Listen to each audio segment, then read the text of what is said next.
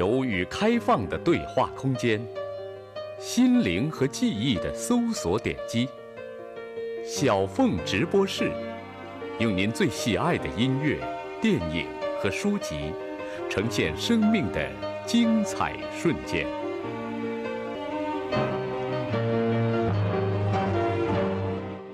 Gentlemen, what are the four pillars?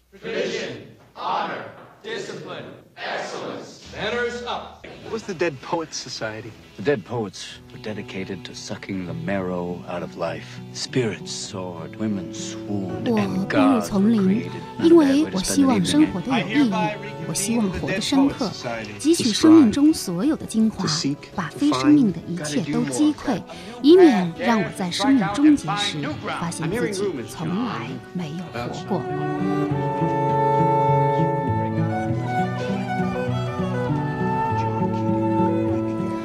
段梭罗瓦尔登湖当中的诗，呃，是一个叫做“死亡诗人俱乐部”的社团，他每一次活动前必然会朗诵的一首诗。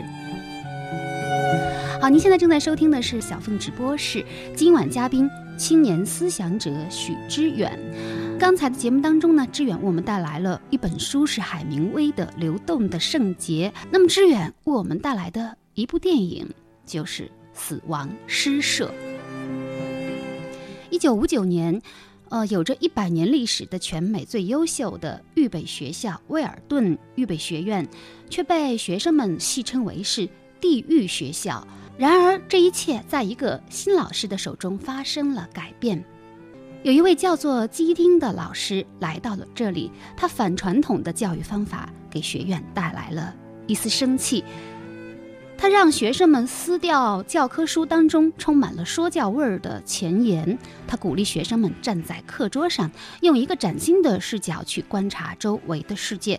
他向学生们介绍了许多有思想的诗歌。学生们重组了当年基汀曾经在这所学校建立的死亡诗人俱乐部。于是他们夜里溜出宿舍，聚集到树林里的山洞，朗诵别人和自己的诗。在这个过程当中，他们对生活、对自己都有了崭新的认识。然而，不幸也在这时发生了。好，这就是彼得·威尔的一部非常著名的电影《死亡诗社》，曾经获得1990年奥斯卡电影最佳原创剧本奖。我们来听听知远是如何谈论这部电影的。带来一部怎样的电影？死亡诗社关于青春的电影。嗯那志远看这部电影的时候还在青春期吗？对，因为我我觉得我青春里面，我始终特别渴望一种就光荣与梦想那种东西，那种生命中特别灿烂的东西，那种辉煌的，能够你思考的、你成就的东西，能够超越你的肉体本身的东西。我一直在渴望这些东西。那个电影好像给我很多这方面这种鼓舞吧。它甚至里面强调了某些纵欲的特征，这种纵欲可能是一种内心绽放式的纵欲嘛，那种打开式的纵欲方式。它里面有一句话，它希腊语叫 carpe diem 嘛，叫就是英文 “sister day，就是攫取这一天嘛。实际上是一种觉得好像生命马上稍纵即逝，一定要把今天最最大化的来来生活嘛。志远用了这个词“纵欲”，可能会引起歧义。其实，如果用一个更准确的词，就是向死而生，或者说把每一天都当成生命的最后一天来活。你说所以要把说读者这一天的文摘了就，哦，对，太读者文摘了。是让刘 墉你是不是请请了刘墉来？哎，你好像特瞧不起读者文摘哎，因为你上一次就用一种特别不屑的口气说，哎，这这这这是读者文摘式的。对，读者文摘是心灵鸡汤啊，按按摩一下嘛，嗯，安慰一下。你不觉得这个电影也也多少有一点心灵鸡汤吗？嗯，有一点吧？我觉得，我觉得，我觉得，我觉得好的东西和坏的东西就是一步之遥嘛，就哦和平平庸的东西是是让你嗯可以自我原谅，但是好的东西是让你就是去挑战你自己吧。我觉得死亡诗社是帮我打开生命中很很大的一个东西。我说综艺就是说要放纵自己对对美好一切美好事物的渴望，这美好的事物里面可能又有文学、诗歌、艺术，又有呃爱情。又有友情，就是一切很美好的东西，那种攫取吧。啊，我明白嗯了。其实电影里的这个基汀老师是这个学校里非常特别的一个新来的老师，他最后被学校开除，实际上就是以这个毒害青少年的罪名哈、对啊，不是这罪名是我给他加的，反正就这意思吧。嗯，但是没想到知远只是一个电影的观众，嗯我觉得实际上你也被基丁老师给毒害了。当然，那所有人都等待被另一个人毒害，看看看看你你要尝试什么样的毒药嘛。他恰好那个那个 Mr. Keating 是一个很好的毒药嘛。嗯，是那种平庸生活的解毒剂，其实是这是西方很重要的一个传统啊。所以苏格拉底是因为因此而被毒死的嘛，腐化青年罪嘛。就是说，他们总是在鼓励年轻人去反抗，不也不仅是反抗，而是说去质疑现有的秩序嘛。所以别人老有人觉得我叛逆，其实我一点不叛逆，我就是觉得你应该有质质质疑自我生活的能力嘛。我们回到这部电影的话，嗯呃，其实基丁老师，我觉得他对学生那种施呃施教的方式哈，嗯有点像一个心灵教练，是这样的呀。他的每一堂课都非常精彩，是吗不是？他们那刚刚第一次上课的时候，他们在那个在那个走道里面，不是有他们呃已经去世的人的这种呃，就是以前的校友的照片吗？对，校史陈列馆，对他，他在里面就说你听到他们的声音了吗？然后就跟他们来讲，就然后他一下子把这些年轻年轻人都会觉得自己活在当下嘛，他一下把他们呃和整个更漫长的历史连接在一起嘛，会告诉他们你们也有死亡这一天嘛。你们到前面来，好好看看过去的面孔。你们从这儿经过多少次了，但肯定没有仔细看过。如果仔细听，你们能听得见他们留给你们的忠告。来吧，近一点儿。卡比，卡比迪尔，抓紧时间，孩子们，让你的生命不同寻常。太乖了，但是与众不同。包括他的那个课堂上面，他站在那个讲讲台上面嘛，说你要换个眼角度来看世界嘛。对，有一天他在课堂上就是突然蹦到了那个讲桌上，我为什么要站在这儿？谁知道？感觉高一点。不，谢谢你的幽默。我站到讲台上是想提醒我自己，我们必须时刻注意用不同的眼光来看待事物。瞧，从这上面看世界完全不同。如果不相信，可以自己来看，来吧。走。一旦觉得自己懂得了什么，就必须换一种角度来看，这可能显得有些荒唐或者愚蠢，但必须试一下。同样，读书的时候，不要只想作者怎么看，想想你自己怎么看。同学们，你们必须努力寻找自己的声音，因为你越迟开始寻找，找到的可能性就越小。索罗说，大多数人都生活在平静的绝望中，别陷入这种境地。冲出来，别像老鼠逃跑似的，看看你的周围。对了，就这样，布里斯克，谢谢，对极了。要敢于开拓新的天地。好了，除了写作文之外，我希望你们每人写一首诗，自己的诗。哦吼吼吼，这就对了。每个人星期一早晨都要在全班念自己的诗。祝你们好运，各位。所以，然后包括鼓励每个人作诗嘛，就你尽尽管其实每个人本质上都是诗人嘛，然后你应该去把世上这这这一块东西能够激发出来嘛。对，哎，志远嗯为什么没有成为一个诗歌青年呢？对，这是我特别沉痛的经验。我记得我很小的时候写诗的，我十一二岁的时候，我记得我写过一个很很长的一首诗，大概是讲在南非的种族隔离制度下一个少年的成长，很很奇怪的想法，当时对，然后然后我印象特深刻，就我姑姑看到那个我写的诗，我拿去给她炫耀嘛。我姑姑，你想是那种工农兵，呃就是那种文革时代成长的年轻人嘛，他们对所有的诗歌理解是那种。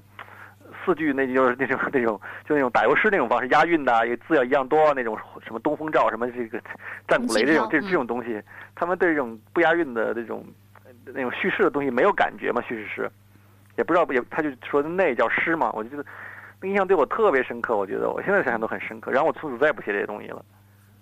如果是坚持写下来，我觉得我会写诗的。总之，我觉得当时看的我真是确实是非常的非常的激动。碰到这样一个就是非常难得的这样的一个嗯。老师，按说是是一个特别好的事情啊，嗯，但是最后却酿成了一个悲剧，嗯，就是有一个学生就是最后是自杀了，由于自我意识的觉醒，嗯。然后跟那个现实之间的那种反差巨大的矛盾难以嗯。调和，然后这个学生选择了死亡的方式来抗嗯。争。那你觉得这个基听老师的存在对这学生来讲究竟是幸还是不幸呢？第一个你要意识到，我觉得在所有人的一生中，在整个社会里面也是，悲剧是不可避免的，悲剧是必然存在的，就是悲剧是使人重新考量自己、打量自己的生命、打量自己很多意义的一个一个时刻、一个契机。然后第二，我觉得所有的呃，就是这种悲剧也是必然发生的，所有人在在觉醒过程中，那种你自己认识到的和自己正在脚踩的地方，是发现是不是不是在同一个地点，这种分裂感是很一直存在的。它就是一个现实，就生活中有很多很很残酷的一面，生活中有很残酷、非常残酷的一面，就像死亡。所以因为死亡不可避免，所以你必须用某些方式，用用用人人生命的尊严来对抗这种死亡。所以你要要有要有诗歌，要有艺术，要有要有爱情，这些东西都是都是对抗死亡的方式你怎么怎么在一个呃充满了变化和和和死亡逼近的那种生命里面，嗯来创造一些超越这些东西的，超越这种即将迫近的死亡的东西呢？嗯情感呢？我也特别喜欢那段儿，那小那小伙子去给那个他喜欢的姑娘送花啊，嗯送那支玫瑰花呀，然后将那姑娘的男朋友给揍了一顿。对对对，还给他念一首诗是吧？哦，你知道克里斯在哪吗？好像在十一号房间。哦，谢谢。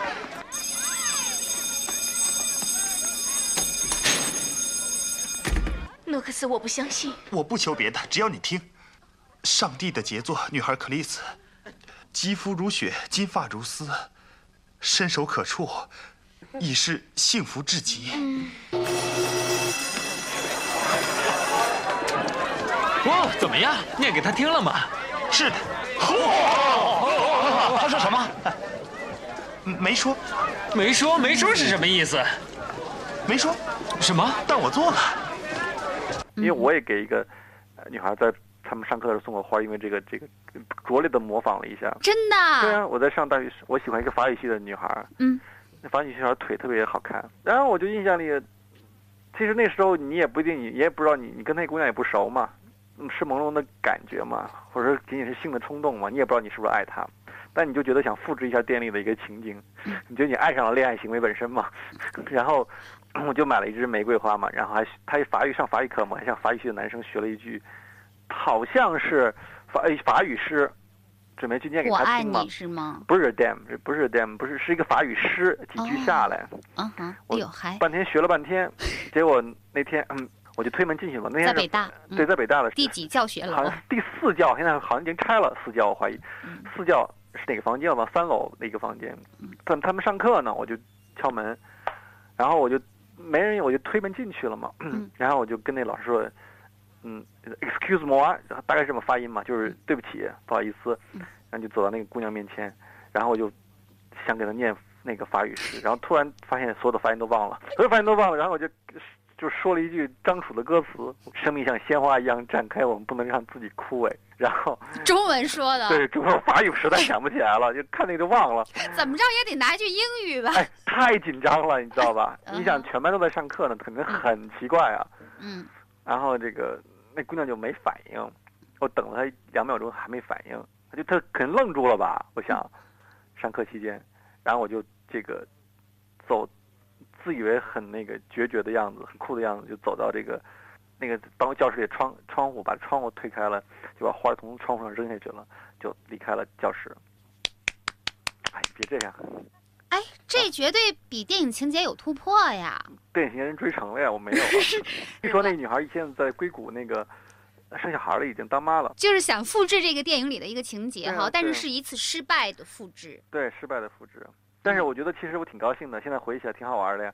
对，当然就很重。你想，我觉得推开教室人上课挺不容易的，我都徘徊半天呢。哎，你不是以前经常这么干吗？我听说你就是看你那书里写的，你上大学头哦一个月，然后经常就是对随便推开哪个教室的门就进去听课，也甭管自己听得懂听不懂，也甭管是一年级的教室还是三年级的教室，这不是你的光荣事迹不吗我？觉得听课一会儿是你进去跟人家表白爱意是另对，一回跟女生求爱那是另外一回事儿。我当时好像的反应就是说，如果不干一件事，我的青春就白过了，或者说我青春会有遗憾的。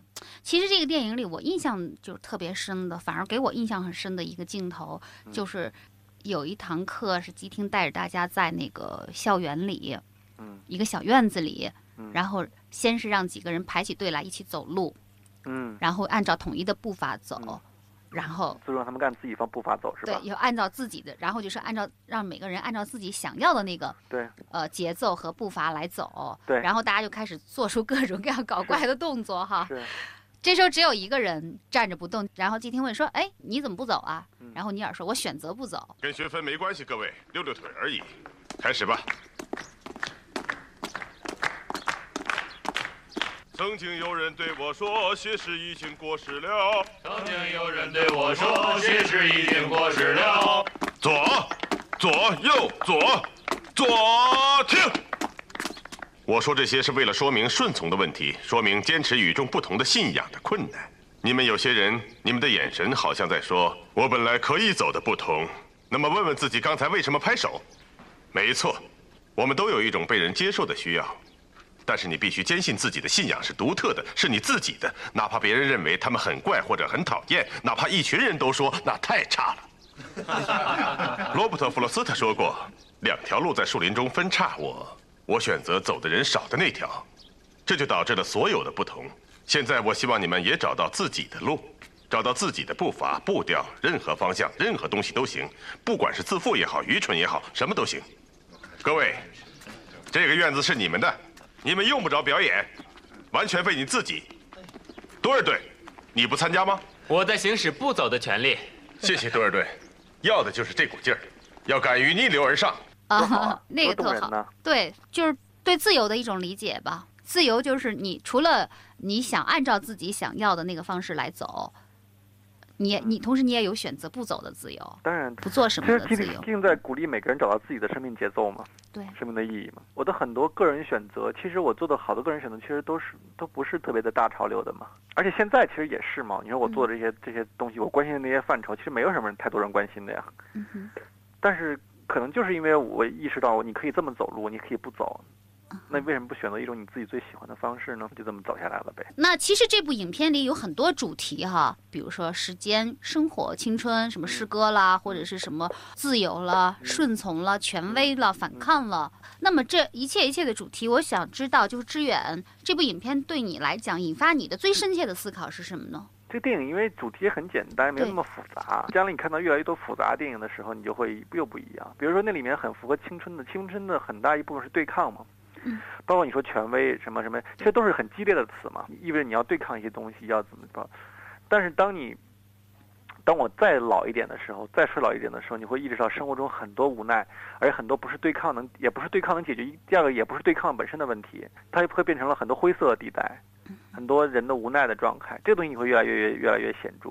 比如说，对于电影中尼尔的自杀，也许你在呃青春年少的时候看那部电影的时候，你会觉得你会觉得尼尔非死不可。他爸爸怎么这么坏？对，或者你会觉得尼尔非死不可，要我的话，我也我也死给他们看，对吗？但是但是现在。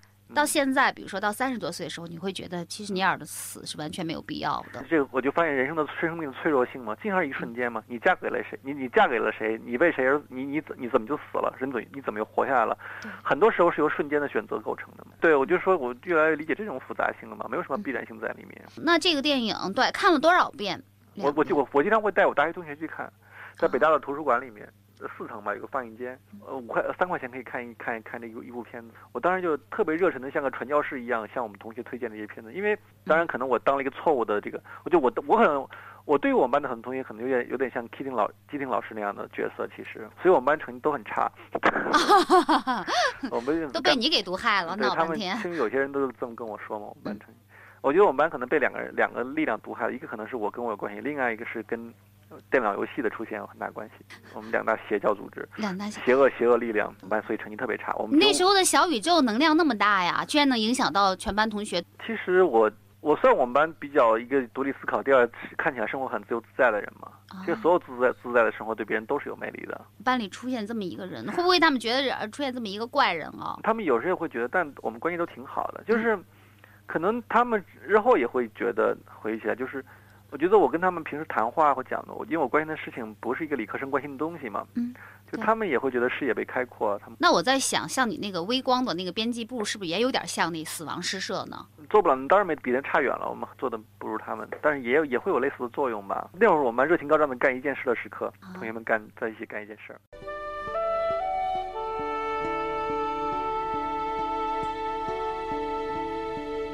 许知远当年在北大读书的时候所组建的微光社团，就是微电子之光。虽然没有死亡诗社那么有影响，但是他们却有着同样的命运，那就是被校方取缔。但是经过了这一切，他们的灵魂已经觉醒，他们的生活道路注定与众不同。好，您现在正在收听的是山东电台经济频道小凤直播室，今晚嘉宾，生活杂志联席出版人、单向街书店创办人、青年思想者许知远。那么，知远为我们带来的又是一张怎样的唱片呢？一九零零年的第一天。往返于欧美两地的特大游轮“弗吉尼亚号”上，有一个负责添加煤炭的工人丹尼，在头等舱的钢琴上发现了一个被遗弃的新生儿。他收养了这个新生儿，并且为了纪念这特别的一天，给他取名“一九零零”。海上出生的“一九零零”，在陆地上却是一个从来没有存在过的人。他没有亲人，没有户籍，也没有国籍。大海便是他的摇篮。某天深夜，船上的众人被优美的琴声所惊醒，循着琴声而往，居然是无师自通的1900在钢琴前忘我的演奏着。动人的旋律打动了众人，从此1900展开了他在海上弹奏钢琴的旅程，并且一生从未下船。这就是意大利著名导演。朱塞佩·托纳托雷的一部非常好看的电影《海上钢琴师》，世界最著名的电影配乐大师，曾经给美国往事天堂电影院做电影配乐的莫里康内，为这部电影谱下了感人的一曲《海上钢琴师》。这也是许知远今晚为我们所带来的一张唱片音乐。就《海上钢琴师》那张原原声碟吧，特别喜欢。我以前听过好多遍，就尤其最后一首那个《Lost Boy》，那是平克·弗洛伊德唱的是吗？对，平克·弗洛伊德的主唱，罗杰跟那个范海伦的吉他手，然后跟这个作曲大师的他们三个人的一个合作。那张碟我都很喜欢。你是先看了这个电影，所以才喜欢它其中的音乐，是吗？对，但是好像我是分离的。我我后来又听了一张碟，我觉得怎么这么好，这么熟悉啊？哦，原来是这个原声碟。看电影的时候，那个音乐可能会给你种下一些记忆。对，我特别喜欢那个男主人公身上那种自制、克制能力。就是一九零零。对，一九零零。他叫一九零零对对。你觉得他一生都没有走下那艘大船，是因为克制吗？呃，不，当然不是因为克制了，嗯，因为恐惧嘛，因为各各种东西都都混杂在一起，不是因为单一因素来来造成的。对，其实。他要在这个幻想的世界和这个现实之间间要划线嘛？其实，对，他是不逾越的嘛。他下船其实就逾越这个界限嘛。对，他没有逾越这个界限嘛。我觉得其实里面好多隐喻在里面。我现在想想，那个船就像天堂一样，这么容易。他其实，我也想起来，他如果离开那个船的话，可能就像夏娃吃了苹果一样，会被逐出那个伊甸园的吧？那个船就是他的。船是他挪亚的方舟吗？或者是他的一个伊甸园吗？嗯，或者是他的一个乌托邦。对对对对，这个一九零零，他出生在船上，然后他生于船，长于船。后来他直到他碰到了一个美丽的姑娘，他几乎就要追随她而去，要走下这个船舷的时候，嗯，那个时候他已经戴好了礼帽，穿好了大衣，提着小皮箱，嗯，一步一步的走下了那个台阶。那个时候，你有没有想到，他居然又回身？我会想到他回到了船上，他不回身，这故事没意思了呀。这是一个人跟他命运的故事，可能就是因为这个世界上留下了很多我们尚未探索的东西，就是没有去跨过的东西，所以这个世界对我们充满了魅力。不知道为什么看这个电影的时候啊，我会想起那个卡尔维诺的那个树上的男爵啊，对，船上的男爵，对，因为这个呃，一九零零就是一辈子没有走下这个轮船，最后跟这只大船同归于尽啊。嗯。然后被炸飞，然后这书上的男爵一生没有走下那棵树，很有意思。很多人都是这样子的呀，只不过这种不是这个这么具体的物理现象而已，不是一个一个一条船或者一棵树。很多人可能就活在一个自我的空间里。其实我觉得所有的人最终都不是生活在物理意义上的世界里，都生活在一个内心的世界里面。就是说，如果是这东西特别矛盾，要不就这个人变得很愚蠢，他就像永远的活在一个封闭的世界里一样；要不然就会变得无比丰富。就这个东西是并存的，但只有很少的人可以把单调变成丰富。那么他在那样一个单调的环境里，之所以变得那么丰富，肯定是跟音乐有关的，对吗？对，音乐可能是他主要手段嘛。不只是他的谋生的手段，也是他的一种想象的方式，跟现实世界连接的一种方式。对，我记得电影里好像就是特别强调那爵士乐嘛，嗯，爵士乐就即兴创作，嗯。就是所有他遇到的人或他碰到的事情，嗯。他都可以把它画成音符来表达。嗯，就像电影里最美的那个乐章，就是那个他无意中看到的那个姑娘，嗯，从船舱口里往外看到的那个姑娘，嗯然后就即兴就弹奏出电影里最漂亮的一段乐章来。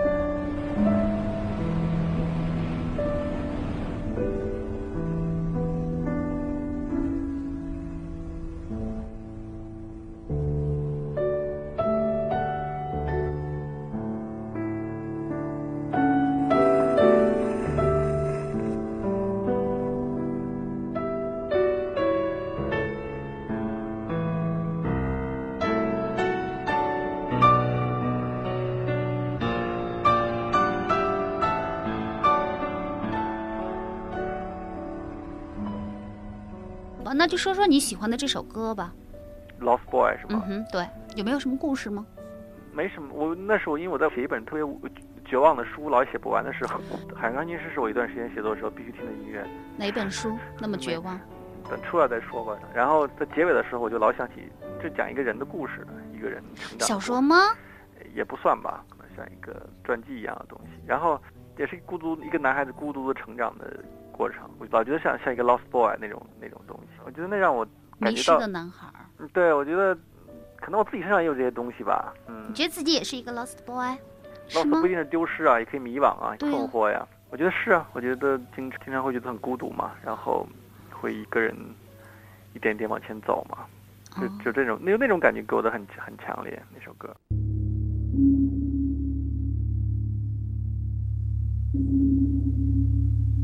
Come hold me now. I am not gone. I would not leave you here alone in this dead calm beneath the waves. I can still hear those lost boys calling. Could not speak. You were afraid to take the risk of being left again. And so you tipped your hat and waved, and then you turned back up the gangway of that steel tomb again. And in Mott Street in July, when I hear those seabirds cry, I hold the child, the child in the man, the child that we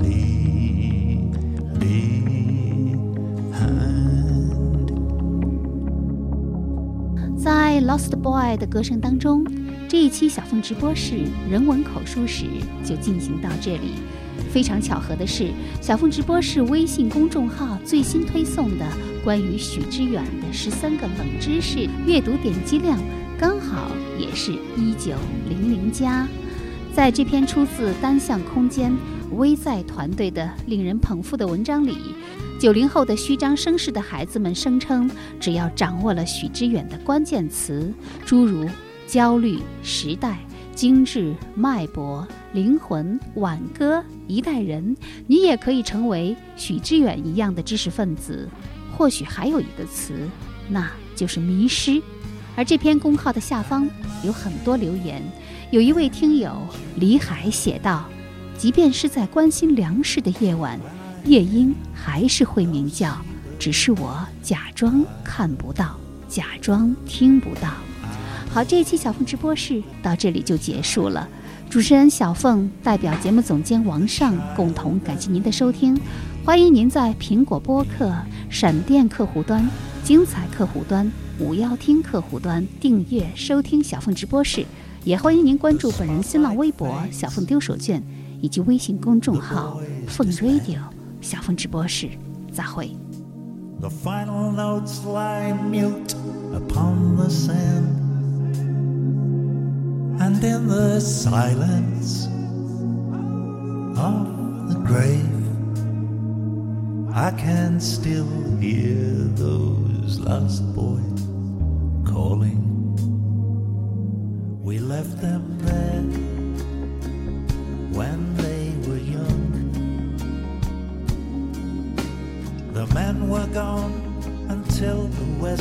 was. And now there's nothing left but time to kill. You never took us fishing, Dad, and now you never will.